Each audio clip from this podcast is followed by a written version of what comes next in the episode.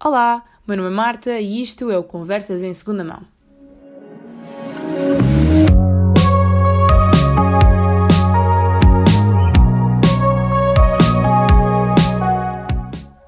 Honestamente, isto do podcast está a ser ligeiramente mais difícil do que eu estava à espera e está a ser difícil não da maneira que eu estava à espera.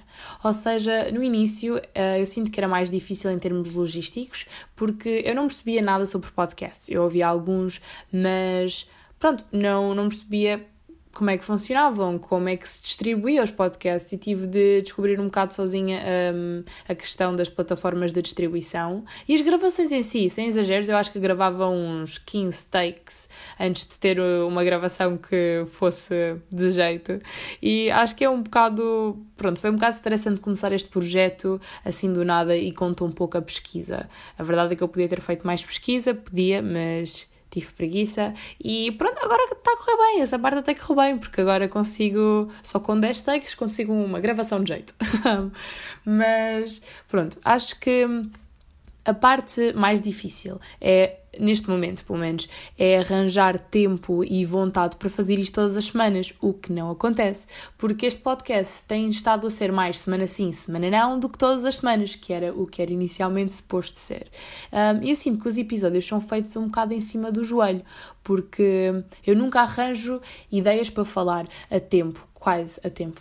E então, um dia ou dois antes eu começo a tentar escrever o episódio e gravar tudo e fazer uns cortezinhos se for preciso, mas independentemente eu tenho recebido um bom feedback, por isso eu, eu não me posso queixar muito. Mas o grande problema mesmo, que foi eu acabei de dizer, um, é o que é que raio que eu vou falar no próximo episódio. Eu juro, eu adoro, eu adoro o podcast, eu adoro este projeto, mas é uma questão tão chata. Eu acho que 80% do tempo livre que tenho eu gasto a, a estressar ou sobre o que é que eu vou falar no próximo episódio. Mas a questão é que, por alguma razão, eu gosto dessa sensação e continuo a fazê-lo. Eu acho que, pronto, esta frustração faz muito parte do processo criativo de muitas pessoas. Uh, e pelo menos pelo menos do meu. e é quase como se fosse suposto ter vontade de tirar o PC para o chão quando não arranjo tema para falar no próximo episódio, mas depois, quando arranjo alguma coisa, parece que há uma sensação de gratificação muito maior. E pronto, cria-se este ciclo vicioso e também viciante de frustração e gratificação. Uma das coisas que eu acho mais piada é quando eu começo a estressar por causa do podcast e tenho em mente que isto é só o quinto episódio, por isso talvez não se justifique a frustração toda que eu sinta, mas um, quando eu começo a refilar por causa do podcast à frente dos meus amigos e digo coisas do tipo: epá, não, isto é para publicar amanhã e eu ainda nem sequer gravei, ou eu tenho uma vontade enorme de desistir disto, eu não, já não aguento. E os meus amigos simplesmente olham para mim e dizem: então desiste. O que me chateia bastante, porque eu acho que genuinamente só gosto de refilar. Mas, mas depois também dizem muito. Não esqueças que isto é só um hobby e se está a causar assim tanto stress, podes só parar. Ou pelo menos publicar no outro dia, tu é que fazes as regras, o podcast é teu. Eles têm toda a razão, mas na minha cabeça, sendo um hobby ou não, existe sempre uma certa responsabilidade colada à cena, porque não é como se eu estivesse a escrever algo para guardar na gaveta, não. Estou a publicar e, sei lá, ter disciplina e responsabilidade é, é nice, é... sei lá, eu acho que são. É, vale a pena manter uma certa disciplina quando se faz projetos. Uh, no entanto, a verdade é que isto não deixa de ser um hobby. É um outlet criativo. E eu acho que ter outlets criativos é bastante importante e benéfico. Não digo fundamental porque nem todas as pessoas são intrinsecamente criativas, mas pelo menos no meu caso eu sinto uma enorme necessidade de, de me expressar criativamente, seja de que maneira for. A arte acaba por ser, na minha opinião, uma forma de terapia. Pronto, não é só na minha opinião, porque de facto há arte-terapia, que consiste de hum, terapia dramática, terapia expressiva, terapia da dança, da música, da escrita, e o objetivo dessas formas de terapia é tentar fazer com que as pessoas uh, explorem maneiras de se expressar e, consequentemente, conseguirem dar mais sentido às coisas todas que se passam dentro e também fora delas. E isto acontece mesmo sem um terapeuta ao nosso lado, ou seja, quando recorremos um, a outlets criativos só por nós, por nós próprios, uh, ajuda-nos a dar sentido às coisas e a processá-las, a percebermos melhor quem somos, ajuda-nos também a, a, navegar pelas nossas emoções, especialmente as negativas, eu acho. E vou supor que também tem efeitos muito interessantes a nível cognitivo. uh, sinto que mesmo há imensos anos que tenho esta necessidade de me expressar criativamente. E agora que eu penso nisso, nós todos, quando éramos crianças, fazíamos isto muito instintivamente, quando, pronto, vamos dizer, antes dos 10 anos.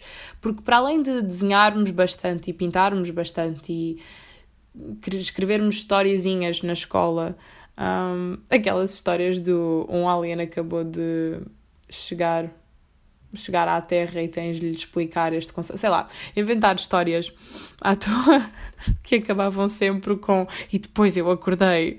Anyways, continuando. Se formos ver o processo de brincar com bonecas ou carrinhos, e eu acho que está muito ligado também a criar histórias e os objetos à nossa volta e vermos símbolos que temos à nossa frente. É uma atividade extremamente criativa. Mas pronto, eu sinto que passei alguns anos em que não me apoiava tanto na minha criatividade. E depois, aos poucos e ao longo dos anos, fui explorando várias formas de arte e durante algum tempo ficava muito colada numa certa forma de arte um, e depois parecia que ia perdendo a sua intensidade. Acho também que, como disse no episódio, no último episódio, isto acaba por ser eh, influenciado pelas pessoas à minha volta. Eu sinto que ao procurar gente que se, com quem eu me identifique mais, acabo por encontrar gente mais criativa, que consequentemente motiva-me para explorar mais a minha criatividade. Por exemplo, se eu tivesse encontrado um grupo de amigos que não fosse tão criativo na altura, na, pronto, no meu, no meu terceiro ciclo e secundário, talvez não tivesse tido um, tanto interesse em explorar a minha criatividade e talvez não tivesse um podcast agora.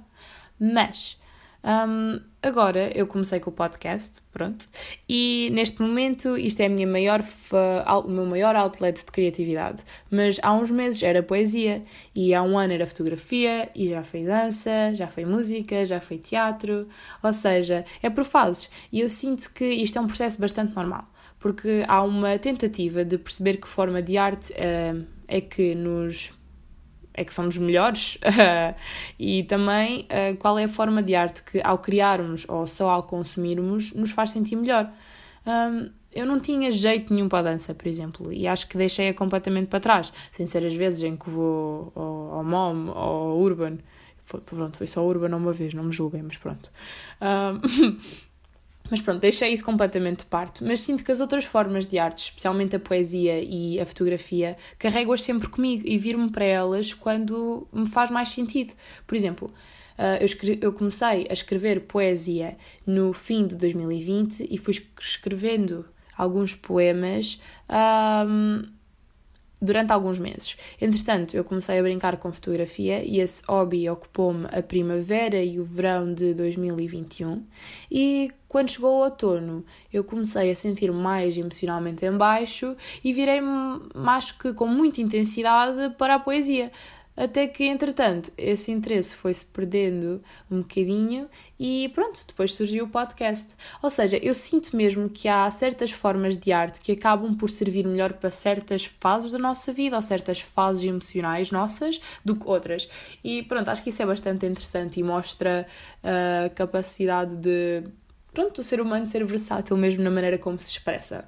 Ok, mas voltando atrás, como eu tinha dito, uh, eu ando a sentir uma enorme frustração uh, relativa à parte mais criativa e de motivação uh, deste projeto. No início era tudo muito fácil, mas agora que se tornou numa espécie de obrigação, parece que a criatividade e a motivação foram de férias, bazaram, tchau, é que nem deram nem avisaram. Um, e isto foi algo que eu senti muito quando estava a estudar cinema em Inglaterra sendo que isto não é um exemplo muito prometedor porque, pronto, eu tive lá um ano e depois desisti. Mas uh, isso é uma experiência que fica para outro episódio. Quando eu digo a alguém que estudei em cinema, uh, estudei cinema em Inglaterra durante um ano, normalmente recebo duas reações, que é Ah, que fixe, mas então porquê que, porquê que desististe? E eu lá tenho de explicar que como quando, como ser obrigada a produzir arte, tira todo o gosto que há em produzir arte. E no outro dia dei esta resposta a um amigo meu e ele virou-me os olhos e disse tipo: Oh Marta, não, isso acontece com tudo, não é só com arte. E ele tem razão. Mas eu acho que com formas de arte, isso sente-se mais, porque normalmente há uma enorme vontade de criar coisas e quando as temos de fazer, parece que do nada não, o combustível acabou, a nossa criatividade desaparece. A segunda reação que eu costumo receber quando digo que estudei em Inglaterra é: Ah, mas agora estás em psicologia. Bem, isso não tem nada a ver um com o outro. Mentira! É que tem, bué! É que, para além de tudo o que eu disse há bocadinho de formas de arte e terapia, eu conheço imensa gente que ou está em artes e pensou ir para a psicologia, ou está em psicologia e pensou em ir para artes, ou gente em psicologia que tem uma enorme criatividade e é mesmo muito artística, ou imensa gente em artes que tem uma enorme sensibilidade um, às questões da psicologia. Eu acho que qualquer pessoa de uma destas duas áreas vê essa relação como sendo estupidamente clara, mas por alguma razão as pessoas de fora parece que não tão claro, não veem de maneira tão clara. Um, Ainda no tema da criatividade, obviamente, eu gostava de refletir um bocadinho sobre o meu processo criativo, mas eu acho que o meu consiste em deixar tudo para o último minuto e ter uns, te uns três mental breakdowns, jurar que vou desistir e finalmente ter uma ideia e depois ter mais vamos dizer, dois mental breakdowns em média no processo de fazer mesmo a coisa que tenho de fazer. Eu estou a dizer isto como se não fosse suposto ser desta forma, mas eu acho que o, o, processo criativo em si é das coisas com menos regras, acho eu. Cada um tem a sua maneira de criar e acho que não há muito, não há muito mais a dizer sobre isso. É, cada um faz a sua cena. Embora eu acho que a frustração seja uma parte bastante universal do processo criativo, como disse há bocadinho. Uh, mas uh, pronto, onde é que se vai buscar a criatividade? O realizador Wes Anderson tem partes dos seus filmes que são quase copiadas de outros filmes. Uh, eu lembro-me especificamente de uma parte do Grand Budapest Hotel em que o concierge é perseguido dentro do museu e essa cena foi copiada um, de outro filme. Ele basicamente recria a sequência uh, do filme de 1966 do Alfred Hitchcock, o Thorn Curtain, ou Cortina Rasgada, não tenho a certeza da tradução. Mas ele fala de uma maneira que essas cenas que ele copia não são copiadas, são só recriadas, ele refala-as, ou seja, ele deixa a sua marca, ele vê algo e fala de maneira que respeita o artista original e basicamente honra-o quase. Uh, Lembro-me também quando estive em Frankfurt, fui ver uma exposição de escultura impressionista e sei que me colei em dois quadros e pensava muito se alguma vez iria conseguir fazer algum filme em que pudesse refazer aqueles quadros um, de maneira que fossem meus, nos meus filmes. Um, e fiquei a pensar naqueles quadros durante imenso tempo.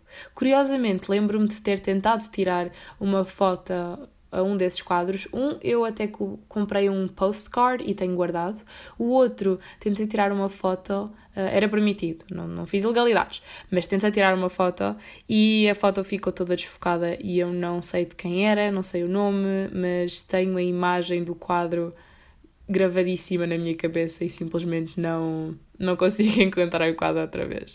Uh, e sinto, pronto, Basicamente, eu sinto que é exatamente isso que a criatividade é, é o refazer. Não é só, pronto, não é só refazer um quadro que se viu, mas ou refazer uma reinterpretação de uma música, mas ver-se algo que aconteceu na nossa vida ou na vida das outras pessoas e refazer-se da maneira que nos parece melhor, ou seja, fazer um quadro ou escrever uma história ou realizar um filme ou uma música, qualquer coisa. E também o ver certos objetos do dia a dia e refazê-los de maneira que nos sirvam melhor ou consigam atender às nossas necessidades enquanto sociedade, I guess, que entretanto já, já se alteraram. Pronto, isto mais no sentido de criatividade sem ser nas formas de arte.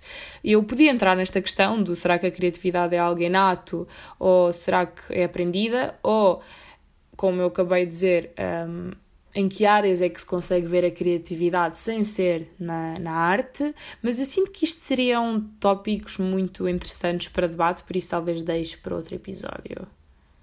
Anyways, eu acho que é tudo por hoje. Um, obrigada e até para a semana.